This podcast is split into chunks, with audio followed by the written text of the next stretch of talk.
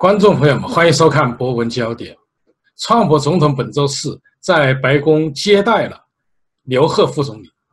川普称，即将达成的这项协议空前盛大。他说，双方在谈判中几乎涵盖了所有的议题，使将达成的协议变得非常有全面性。川普说，有了协议就有了峰会，我们很可能在未来四周内知道答案，然后还需要两个礼拜。就中美贸易谈判的话题，我们连线专访自由至上主义学者夏以良教授。下面有请夏教授。夏教授，您如何评价这一次刘鹤到华盛顿跟啊美国团队进行谈判？呃，这个已经是第三次或者第四次刘鹤率队到美国来谈判。呃，我记得前两次都在白宫椭圆形办公室。呃，创总统最后在谈判结束，呃，结束的时候呢，就是会见刘鹤，呃及其主要成员。那么这次呢，又是呃在白宫椭圆形办公室会见。呃，现在看来呢，双方都说呃朝着好的方向在努力，但是呢，一直到目前为止，我们还没有听到真正具有什么实质性的进展。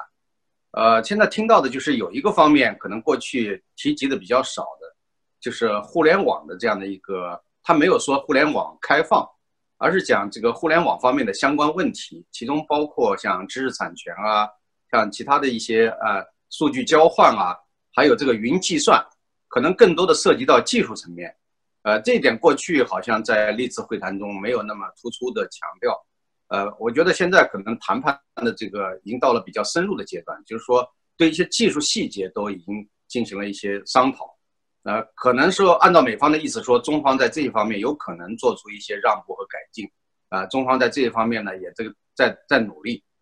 嗯，但是我觉得还是我的那些老话，就是结构性改革方面，现在没有听到说要有什么大的突破和进展。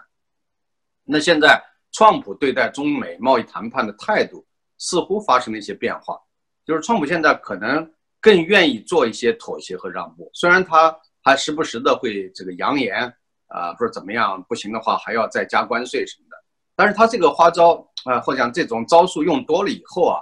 这个中国人已经不怕了。就是说，就好比刚开始说狼来了，狼来了，呃，大家还有点紧张。现在呢，说多了，那好像死猪不怕开水烫，就是好像，嗯，现在倒是中国方面态度更加显得更加强硬了。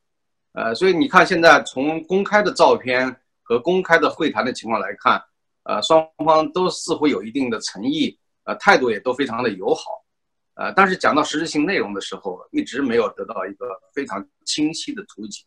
这这是我的总的印象。呃，是不是说他们打算在五月份或者六月份，当习近平跟川普能够有机会会见的时候，到那个时候才把好消息向公公众公布呢？还是说现在有些东西还不便提前透露？呃，我觉得可能是有这样的一些考量吧。呃，夏教授，您如何理解川普总统所说的这个协议的空前盛大呢？空前盛大，呃，是不是说包含的内容比原来外界预期的要更加广广泛一些？呃，至于这个进展或者讲美方能够获得的实际的好处，呃，是不是用一种新的测度方式可以给公众一个比较开心的结果？啊，这个我都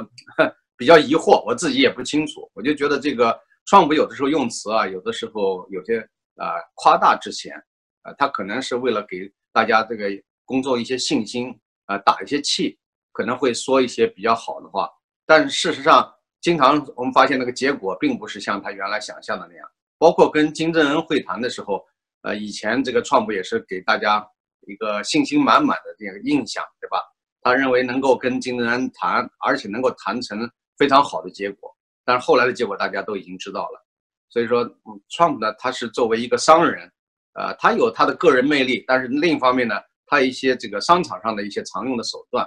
呃，所以这些东西，可能现在慢慢大家对他的这种预期也要降低。呃，下的时候我们发现，在中美贸易谈判的同时啊，像蓬佩奥啊，像彭斯副总统啊，都在批评中国，无论是人权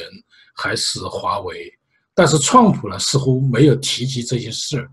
所以我们感觉到他和他团队是否，呃，在方针政策上似乎不一致。当然，也有可能什么红脸白脸，您怎么看待？呃，首先，Trump 跟他们不同，呃，表现于他不是一个经验丰富的政客，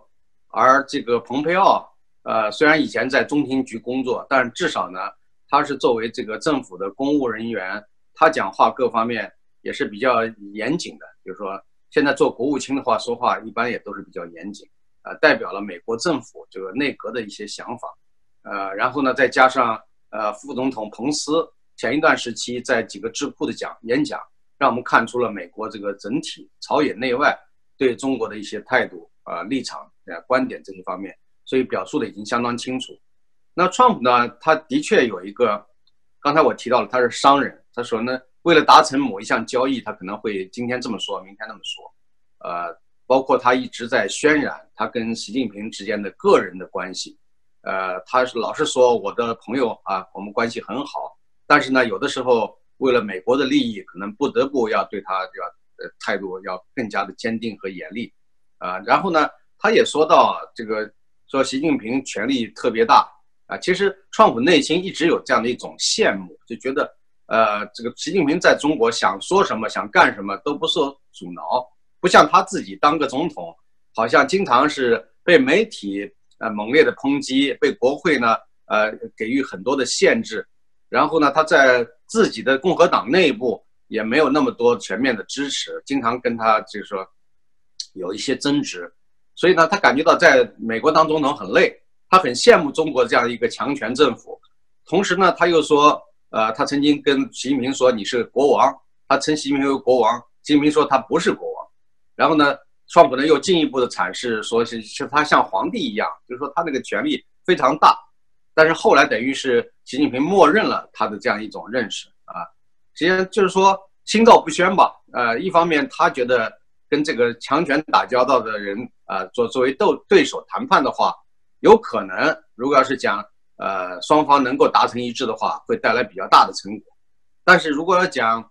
从其他方面来讲，他还是希望呃习近平能够在有些方面做出一些让步啊，这就是一个矛盾心理。你想。一个人如果是强权，他什么都不在乎，他会给你轻易的让步吗？他在中国从来都不会向别人让步的话，那在国际上他要维护他这个强权的形象，他也不会轻易让步。所以，川普所期盼得到的和他呃羡慕的强权，这中间实际上是有一些反差。也就是说，这个他呃内心有一些矛盾之处，对吧？一方面你要羡慕权力集中，另一方面你又希望在权力集中的格局下。又能获得一些让步、妥协，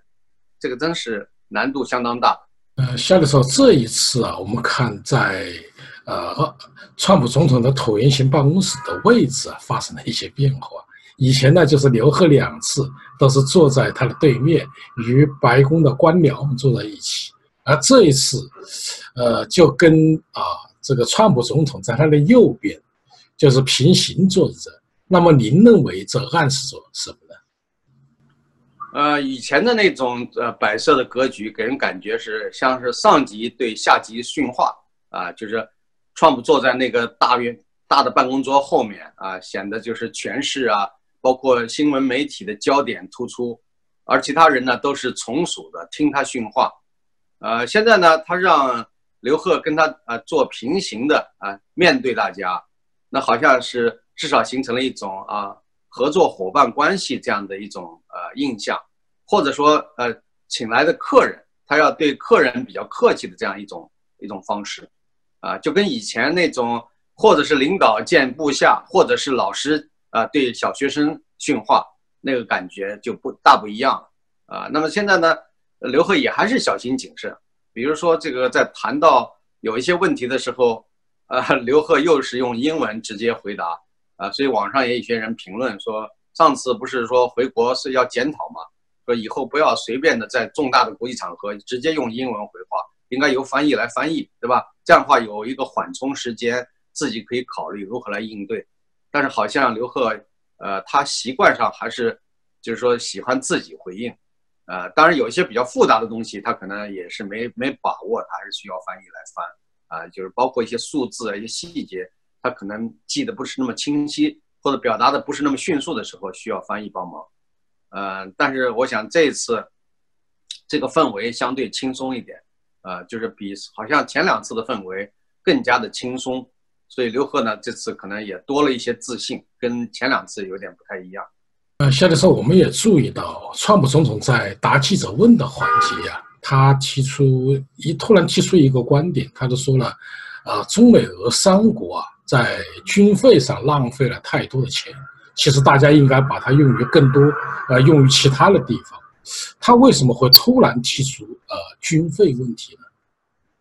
其实这个话题呢，呃，倒是川普由来已久的想法。他原来在竞选阶段就认为美国没必要啊有那么多的军费开支，尤其是没必要在全世界承担很多比较富裕的国家的防务的成本，啊，这个包括北大西洋公约组织，美国也不应该承担那么高的份额。所以以后呢，慢慢的美国要卸掉这些包袱负担，啊，比如说在哪个国家驻军承担那个防卫的任务，那就由当地的国家来承担相当大的成本，或者讲主要的成本。所以现在呢，创普也在逐渐的这样做，包括跟日本、韩国啊，还有德国啊，这个都谈成了一定的这个协议。就是说，目前呢，呃，这些国家也都承担了相应的成本，但是还没有彻底达到呃，就是创普所期望的那个目标或者那个幅度。另一方面呢，我们知道美国跟前苏联过去呢长期进行军备竞赛，那个时候呢，这个大家都知道，苏联民经济是畸形的，呃，它的这个。呃，日用工业啊，日用产业就是包括老百姓呃这个平常生活所关联的那些产业都非常的落后，啊，甚至是供不应求，主要的资源都集中在军事工业方面，啊，尤其是里根总统呃搞了一个恶作剧的这种战略，就是星球大战计划，其实是子虚乌有，根本就没有。但是里根他是一个好的，呃，所以在。里根在这个好莱坞算不上一流演员啊，他只是一个三流演员，但是居然在现实中演了一出很好的戏，让这个前苏联信以为真，以为真的有一个星球大战的计划。所以呢，苏联也拼命的要在航天，在很多高科技领域中投入更多。这样的话，其实是拖垮了苏联的国民经济，呃，主要的这个力量都倾斜到军事和宇宙空间的竞赛场。所以你想想，那个时候苏联老百姓连这个日常的基本的需求都无法满足，啊，那么一直到了一九九四年，我那时候有机会在俄罗斯工作一段时间，发现他们的日常供应啊非常的紧张。你比如说，他一个地方的小镇啊有一个商场，他们的商场很有意思啊，没有商场的名称，只有编号啊，他们把商场一般叫 magazine，呃 magazine，呃第一号。和 magazine 九号，那去了那个，比如说你去了那一号呃商场，你一看西红柿只有一脸盆那么多西红柿，啊，然后呢鸡蛋只有大概几十个上百个鸡蛋，呃量很少，但是老百姓都在排长队。那我那个时候在那个项目里边，我是担任负责人的，我会带厨师去买东西。我一看，我说这个西红柿全要了，这鸡蛋全要了，一下子全部买走了。那买走的话。后面的那些老百姓，你想想，怨声载道，就是他们的供应奇缺，包括买手表，就是苏联的全钢手表做的还挺挺精致、挺漂亮的，呃，当然也是比较大啊，就是也谈不上特别的精致，但是那个质量很好，非常的便宜，相当于人民币二三十元人民币就可以买一块很好的全钢手表，所以那个时候我带着一些工人啊，一些这个这个出国的一些人去买，一看他们只有几十块手表，我们一扫而空，一扫而空以后呢，问。什么时候再有来？他们说不知道。我说你跟工厂说啊，说这个已经完了，要再进货。他是按照国家计划啊，到那个时候他们还是说什么时候能有这个东西卖，完全不知道，等待通知啊。商店也没有那种积极性去努力获得这些商品，所以它物价经常被人买走了以后，物价就是空的。你想想，一直到九四年还是这样一个状态，呃，可想而知了，所以这个刚才讲到的，就是说美苏军备竞赛拖垮了苏联。呃，然后呢，美国后来就是说俄罗斯啊，就是说前苏联解体之后，呃，建立了俄罗斯之后，呃，也很长一段时间，他要恢复他的国民经济，慢慢的走向这个市场化，走向正轨。直到今天，俄罗斯人呢，其实也只是勉强的解决了一些基本的问题，还谈不上这个是进入到小康社会，呃，或者进入到这个更富裕的阶段。当然，俄罗斯也有它的一些长项，它一些基础设施非常的好。呃，老百姓的这个教育程度、文化程度都比较高，呃，艺术素养很好。但是呢，你要讲说是俄罗斯现在多么的富裕，那远远谈不上。呃，在有些地区可以称得上进入到小康阶段，但是在有些落后的地方还没有进入到小康阶段。啊，这个小康阶段，当然这个用怎么来测度，来怎么来评价，又是另外一回事儿。所以我们讲到，就是说这个军备竞赛造成了美国和苏联之间大量经费的这样的一种啊，说是浪费也不完全这个准确，应该说至少是把一些资源放在了一些没有那么紧迫的这个方面。所以从长远来看，的确是一个资源配置不当。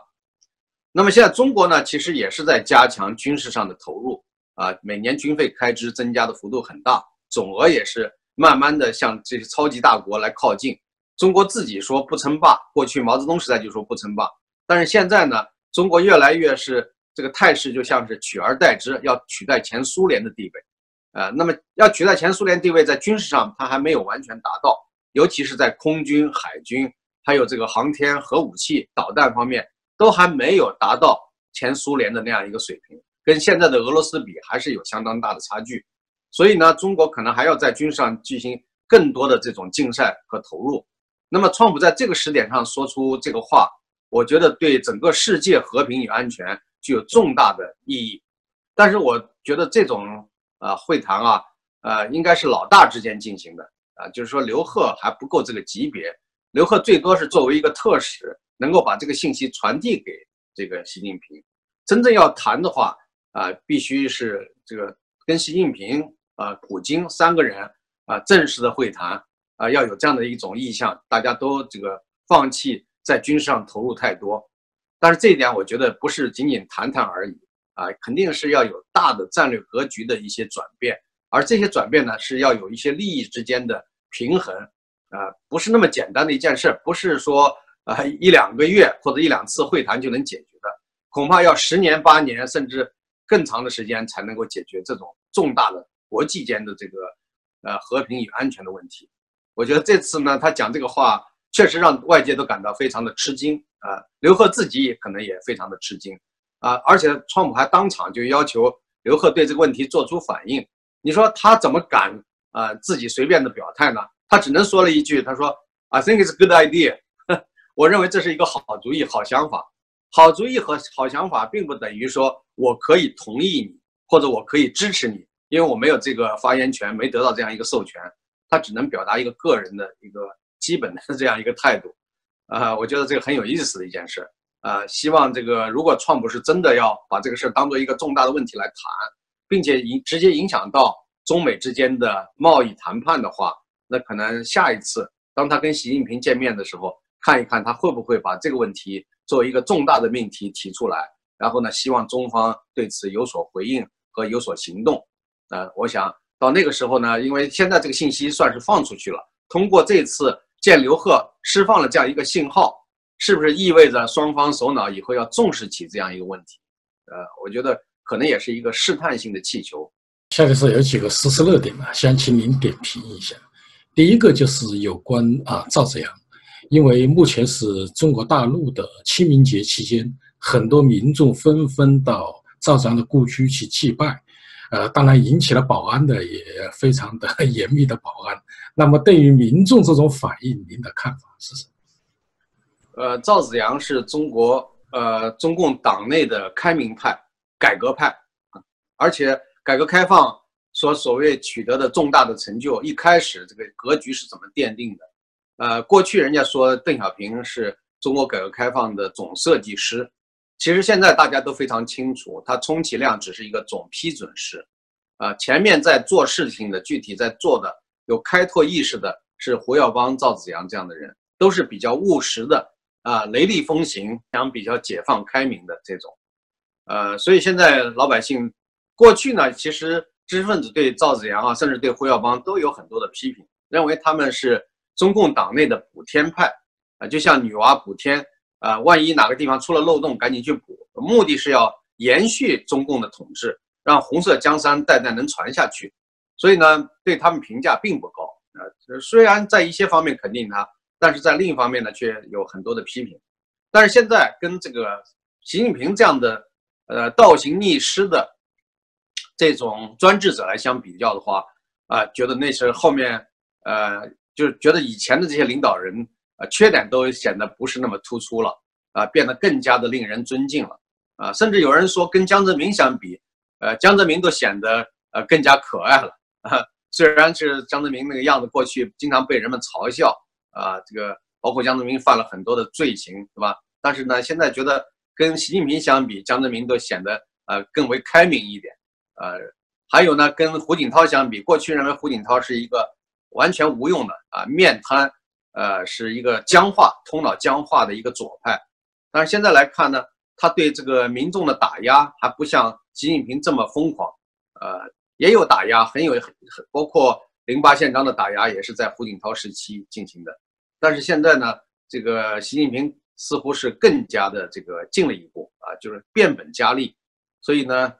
呃，我们刚才讲到，就是说，如果是考虑到呃很多这个这些方面啊，就是说，呃，看看习近平跟这个邓小平相比，呃，他到底做了哪些开放的事儿？他说是表面上他有的时候捧一捧邓小平，但是实质上他更多的是这个崇拜毛泽东，而对那个习近对邓小平的路线并没有那么长期的坚持。那么回到赵子阳这个议题上来讲的话，就是民众到今天发自内心的。还是希望能够，假如说没有办法在短时间里边结束中共专制，没有办法来搞真正的自由民主宪政的话，那可能还是希望回到改革开放的时代，呃，回到这个呃这个胡造时代，至少能够呃向前推进一点。但是这种想法，我觉得可能只是一厢情愿的想法啊。但是民众这种发自内心的对赵子阳的这种敬重，呃，这种怀念。那个我觉得是官方无法完全打压，呃，完全这个消除的。就算是不让到赵子阳家里边去悼念，那老百姓也可以在其他的地方用其他的方式来悼念和怀念。另外还有一批赵子阳的旧部，就当年八十年代的比较活跃的那些啊，政府体制内中的人，包括红二代啊这些人，他们还是有各种各样的方式。他们认为赵子阳的这个路线就是他们自己的这个追求的目标。因为他们并不想把共产党的统治结束掉，而只是想延续，让这个统治变得更加开明，啊，更加的这个能够被大家所接受，啊，所以有一种提法我非常不喜欢的提法，叫专制，呃，开明，开明专制，有一种提法叫开明专制，我觉得这两个词汇本身就是水火不相容的。既然开明了，哪有什么专制？既然专制了，哪有什么开明可言？共党内还有一些。啊，知识分子他们一直是喜欢用这个概念，呃，觉得就是说中国有专制的长期的传统，你不可能一下子消除，所以在很长一段时间专制还得以要保留，啊，那么保留的话，那最好是一种开明专制，而不是一种这个封闭的啊保守的，或者是那种呃反进步的那种专制，啊，这个说法我觉得是非常无奈的一种说法，也是非常可笑的。那我是不支持这种说法，但是在现实中总是有些人。在寻求这样的一种狭小的空间，比如说胡耀邦的儿子胡德平，比如说这个红二代的还有一些代表人物，包括秦晓啊，还有这个何迪，何迪是原来农业部部长何康的儿子。他们这些人其实还有陈小鲁，就是陈毅的儿子，前不久死去的。他们曾经在底下有很多的一些这个讨论，他们成立了一个叫呃博源基金会。这个博源基金会呢。呃，背后还有王岐山的支持，呃，他们弄了一些钱，然后做一些重大命题的研究，他们希望能够帮助中共改掉一些缺陷，能够让这个统治变得更加被老百姓所支持和拥护。呃，曾经有一次，他们也邀请我去做一些内部的讲话，呃，他们跟这个经济学家跟很多国内的学者保持了一个良好的合作态度，呃，他们希望听一听，哪怕是带有这个批判性的。知识分子的一些心声和想法，当然后来呃单独吃午餐的时候，何迪跟我谈话，他问我对中国未来的期望和这个路径，我基本上就是说希望逼迫中共慢慢的这个结束一党专制啊，放开这个言路啊，就是新闻出版结社自由啊，以及这个各方面的自由，然后呢慢慢的实行宪政民主和法治，啊，我谈了以后呢，这个何迪就笑。他说：“呃，你呢？这个还是太书生气啊！你这个想法在中国是没法实现的，啊！他认为我幼稚啊！我我想呢，他的那种路径就是那种补天派，希望通过党内啊，就是说一些开明派影响到君主，然后由专制君主最后呢，啊，这个良心发现，慢慢的让渡一些权利，啊，走到这个更加进步的这样的一个阶段。我觉得他们才是幼稚。现在他们大概到了一种呃比较后悔，已经没有办法来这个说话的这个阶段了，因为他们现在的声音其实也没有办法让习近平来接受。虽然他们过去像跟刘鹤的关系都还不错啊，但是跟习近平还没有那么熟、那么近的关系。所以现在我想，中国体制内的这些改良派，尤其是红二代，包括胡德平在内啊，还有刘亚洲。刘亚洲当然是另外有人说他是属于这个带点右翼色彩的，带有国家主义这样的一种，甚至带有鹰派色彩的这种呃主张。但不管怎么说，他们当时还是代表了党内的一些比较开明的进步的声音。呃，所以说现在来看这些都不行了啊。那么大量的御用文人，包括这个北大的潘维，呃，这个中国社科院的房宁，呃，还有这个人民大学的金灿荣，这些人都非常的无耻，没有底线。还有呢，就是经济学界的李道葵，从哈佛拿了经济学博士学位，居然现在死心塌地的为专制政权这个卖力，没有底线。经常他讲的是。呃，超越经济学领域范畴的话，啊，超越经济政治方面的建议，呃，经常给中共支一些呃统治方面的招。这李道葵已经到了丧心病狂的地步，所以将来清算的时候，有些学者也应该受到清算。那么像李道葵这样的人，将来应该被历史所记载。呃，就是说这些我们都是应该呃认真的要对待这些人啊，不能让他们将来再一下子又那换另上另一副面孔。因为如果要是说你不了解西方文明，没有接受过西方文明的熏陶的话，那还可以说你是呃思想一直是封闭保守的啊。但是李道葵这样一个接受了西方文明的熏陶，那得了那么多好处的一个人，居然现在变成了这个为中共出谋划策来反对美国、反对西方文明的这样一个代表。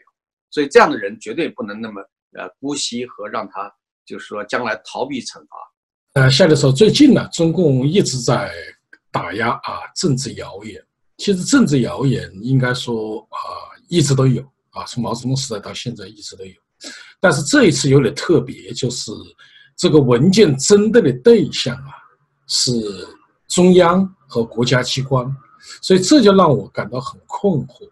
就是为什么啊，中南海也成了谣言的制造地和传播地了。一个方面呢，是习近平希望把权力集中于他一身，然后呢，不允许有人说三道四。但另一方面呢，呃，中共内部现在对他有很强的不满情绪，而这些强烈的不满情绪呢，又不敢公开的来表达，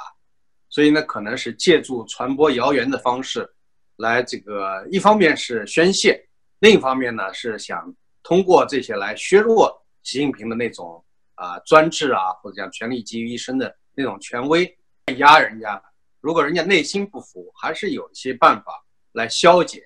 啊，或者讲这个能够把你的这种所谓的权威啊，呃，想办法给抵消掉。我觉得现在这个正是在这样做。就是毛泽东时代，毛泽东那么霸道，仍然还有一些不利于毛泽东的一些谣言，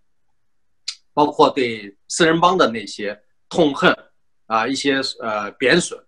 我记得我在上中学的时候，在全国老百姓心目中，那个舆论里边对四人帮已经非常不满了。比如说对张春桥啊、姚文元啊、江青啊、啊王洪文的时候，到大家了解的不太多啊，也没有显得那么嚣张和跋扈。但是呢，还是有些人对他也是觉得他坐直升飞机上去的，还是看不起。所以总的来讲，对那些人都不满，对那些人不满，那么就意味着对毛泽东的不满，因为那些人正是毛泽东。这个大力支持和提拔上去的，所以那个时候我们就看到，虽然没有人敢挑战毛泽东的权威，但是呢，人们却经常用各种各样的方式在贬损四人帮啊，或贬损某一个人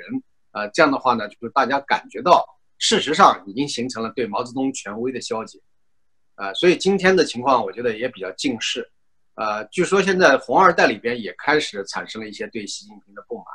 呃，比如说有一个这个马文瑞的女儿。啊，这个她曾经跟习近平小的时候，他们两家来往比较多，因为马文瑞属于西北派，跟这个习仲勋关系比较好，呃，那么两家来往比较多，那么这位这个红二代，呃，前一段时间一直是带动红二代的一些人来坚定的支持挺习近平，但是现在好像也是有些失望，但是他也不敢公开的来说，啊，所以这些情况呢，其实在这个中南海周边，应该说大家都还是有一些了解，在北京的这个京城皇城根下，总还是有一些不满的声音，尤其是在那些红二代内部来进行传播。就表明了这样的一种不满，包括前一段时间对陈小鲁的这种，虽然陈小鲁的死啊说起来是病病死的，但是大家都认为在政治上是受到了打压啊，心情不愉快，那跟这个习近平这种六亲不认啊这种做法有关。所以呢，红二代里边有很多人可能对习近平更加不满，觉得我们大家都在啊，好像那么支持你、挺你，结果你对那个内部的人一点都不照顾。啊，反而那个有一赶尽杀绝之势，所以这样的话呢，大家就觉得有点让大家啊痛心失望。啊，所谓这个大家就指的是共产党内部的这些啊红二代啊这些既得利益呃阶层，他们这些人。至于这个老百姓，那肯定对习近平的不满就更多了，就更加愿意宣泄和表达。所以呢，在一个谣言满天飞的时代，就说明这个变局是。啊，无法阻挡的，就是说，它在慢慢的酝酿，在积聚力量。这种力量呢，可能是来自方方面面，也包括啊，中共自己内部的啊，无论是红二代，还是现在执政的这些掌握权力的中高级官员身上啊，可能都会有一些体现。呃，夏教授，您刚才谈到了红二代啊。刚好有一个新闻说，最近有两百多位红二代、红三代齐聚北京，力挺习近平。那么，对这条新闻，您的看法是什么？呃，这个就是刚才我其实已经说到了一部分。那么，呃，马文瑞女儿啊，还仍然在其中扮演一个重要的角色啊。他们表面上这种力挺，其实内心已经是在有一些不满情绪的情况下还要力挺，这是一种姿态。这种姿态呢，是想让习近平自己有所良心发现。你看看，我们在这样的情况下，我们还是不顾自己的个人的利益和安危，我们还在为你这个发声啊，挺挺你。所以你是不是还应该考虑到我们这种自己啊、嫡系啊，或者从小长大的这个呃父辈之间的这种连接的情谊啊，对我们手下留情呢？呃，或者讲要代表我们这个群体的利益呢？我觉得他们是也是一种集体的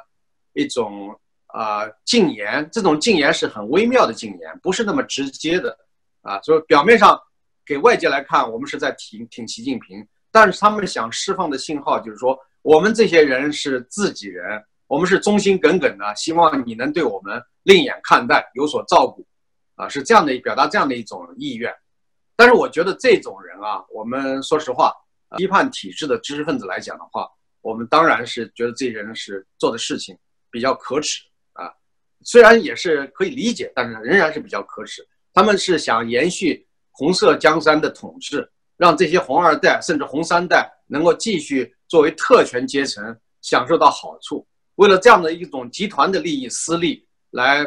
这个绑架整个国民的啊有可能进步的这样的一种希望和机会。所以呢，我就为什么觉得他们卑鄙无耻？啊，就是说这话，有的人会认为说的重了啊。我不知道这个群体里边是不是包括胡耀邦的儿子。如果包括的话，我同样用这样的严厉的批评和这个词汇来送给他们啊。以前我对胡德平这样的人还是有比较有好感，但是这如果在今天这个时点还在继续的来挺这个习近平的话，那就是一种耻辱啊，是不可原谅的错误。所以呢，我个人我不了解啊，这次这个呃。力挺习近平的队伍里边有没有胡德平？如果有的话，我从此不再对他有任何好的印象。呃，夏教授，最近呢流出了一篇啊举报信，这个举报是针对着北啊清华大学政治马克思主义学院叫吕嘉，呃这个副教授的。那这个举报信里面，我认真的看了一下，里面这个学生的一些观点呢，比如说对啊辩证唯物主义，认为物质具物质。物质决定意识，意识被物质啊所决定，又有反作用等等，呃，基本上都是高中课本里面政治课本里面的一些内容，他似乎就把它当成真理，把它接受下来了。所以我现在觉得有一个问题，就是我们对啊教育的批判似乎过多的集中在大学，但是我觉得中学这个环节，就是这些老师们在教育的时候就这么教给了学生，学生就把当真理就把它背下来了。其实我觉得这一个环节是不是我们也应该进行批判的？呃，中共的这种洗脑教育是从幼儿园阶段就开始了，啊，所以你看看幼儿园平时那些老师们在教什么东西，唱什么歌，啊，这个，所以呢，从我过去我是在二零零四年的时候发表过一篇文章，在这个凤凰周刊上面，我当时就强调，就是说中国的国民教育啊，要进行彻底的改造，啊，也就是说，这个零到十八岁的青少年不应该接受一党意识形态的灌输。啊，应该是学习那些比较中立的、客观的内容，呃，比如说自然、呃地理啊，啊比较客观的这个中国历史啊等等，啊，包括学那礼仪常识啊、数理化这些基本的科学知识，更多的是强调这种中立的、没有这个政治和意识形态内容的东西。等到他们十八岁之后，他们有机会去选择自己的信仰和自己相信的东西，但这点显然在专制条件下是无法实现的。呃，所以呢，他们控制了不仅是大学教育，也控制了中小学甚至幼儿教育，所以这是非常糟糕的这样一个情况。那在这种僵化教条下，呃，什么唯物辩证法啦，什么一分为二啦，这种似是而非的伪科学，被他们都当作至宝。所以我现在还在呃这网络空间经常碰到有一些人，有些自称是学者，而且已经说是有相当影响了。但是他们还是习惯的用一分为二的思维，所以我觉得一分为二它根本不是一个科学的哲学的这个办法啊分析方法，而是一种已经落后的啊明显的有着重大缺陷的这种分析方法，应该坚决的摒弃。啊，所以说我觉得我们的这个不仅是一般的知识分子，就包括研究呃方法论的啊这个科学哲学呀，或者是这个呃基本的这个哲学的一些东呃逻辑学这样的一些人，可能都没有很好的去。呃，接受世界上已经留存下来的啊思想遗产，就是世界文明的遗产，而被中国的那些一党意识形态专制条件下所普及的那些教条所左右，啊，这个是非常可悲的一件事。希望将来的这些年轻人能够更多的接受这个没有价值观的啊这种呃科学世界的一些最基本的常识和定理，然后呢再回过头来去研究一个国别的啊政治现象和社会现象。下面说向您请教的最后一个问题是有关香港。香港正在修订逃犯条例，也就是说啊，原来引起似乎是跟台湾啊引起的，但是他也要把大陆啊类似于司法协助，也就是未来大陆就可以啊直接进入香港来追啊追缴逃犯。那么对于这一事件，您的看法是什么？呃，中共呢，这个过去在八十年代提出“一国两制”的构想，这是主要邓小平提出来的，而且还当时强调了，如果实现之后，五十年、一百年都不会改变。但是香港回归呃大陆，仅仅二十年的时间就已经面目全非了。啊，这个“一国两制”是谁在破坏呢？恰恰是中共自己在破坏。啊，你想，呃，跨越国境去抓人啊，上次。就是到那个香港铜锣湾书店去抓那个出版人啊，这样的事情，而且抓的是外国公民，这种违法、公然违法的事情啊，这个闹成了国际笑话。但现在呢，他们还变本加厉，还想进一步这么做，把它合法化。呃，所以呢，这个香港已经成为中国大陆控制的这样的一个地盘，这个大家都已经非常清楚了。现在面临的台湾啊，台湾也面临着各种各样的危机啊，中共的渗透非常厉害。所以经常有人会说，台湾会不会成为又一个香港？啊，澳门这不用说了，澳门早就被中共控制了，弹丸之地。呃，所以呢，现在比较忧虑的是台湾。台湾现在试试图在坚守，但是也不容易，因为我们知道台湾的国民党有很多是跟共产党进行交易的，啊，为了这个政治利益，为了家族利益，甚至不惜就是放弃，呃，过去的那种反共的底线，现在跟中共打得火热。他们认为最凶恶的敌人是民进党，而不是中共。他们宁愿跟中共合作，甚至引狼入室来消灭他的对手，啊，帮中共在台湾立足。所以这个是非常啊卑鄙无耻而没有底线的这样的一个做法，啊，这个是非常令人担忧吧？呃，然后刚才说的这个这种新的法律，无非就是一种用强权的逻辑来使得非法的事情，呃，表面上看起来合法化，但实际上大家谁都知道，这样的合法化是徒劳无益的，是根本内心大家在内心里面是不会接受，这是认为是一个合法的行为。啊，如果要是中国搞这个逃犯法，那相应的按照相同的逻辑，应该跟美国签订引渡条约啊。这个，因为到现在为止，经常是有一些中国的逃犯逃到美国可以逍遥法外，啊，那这点为什么不在这些西方文明世界来做这样的事情呢？是不是可以普遍的签订引渡条约啊，互相引渡罪犯？那这样的话，如果中共这样做才是逻辑一致的啊。我们希望他能够下个。比如说，习近平跟川普会面的时候，可不可以谈这方面的问题？啊，这这点我觉得恐怕难以在短期内实现，呃，甚至他连想都不会这样想。观众朋友们，夏以良教授认为，中美贸易谈判正在接近尾声，因为双方都需要谈判的结果。川普所称的空前盛大，主要是交易的范围和交易的数量。川普将刘鹤安排在自己的身边，或许出于礼节。和对刘贺的尊重，但中美贸易摩擦不会随着协议的签订而终结，因为两国的冲突来自于意识形态和普世价值。好，各位观众朋友，今天的节目到此，感谢您的收看，也感谢夏一良教授。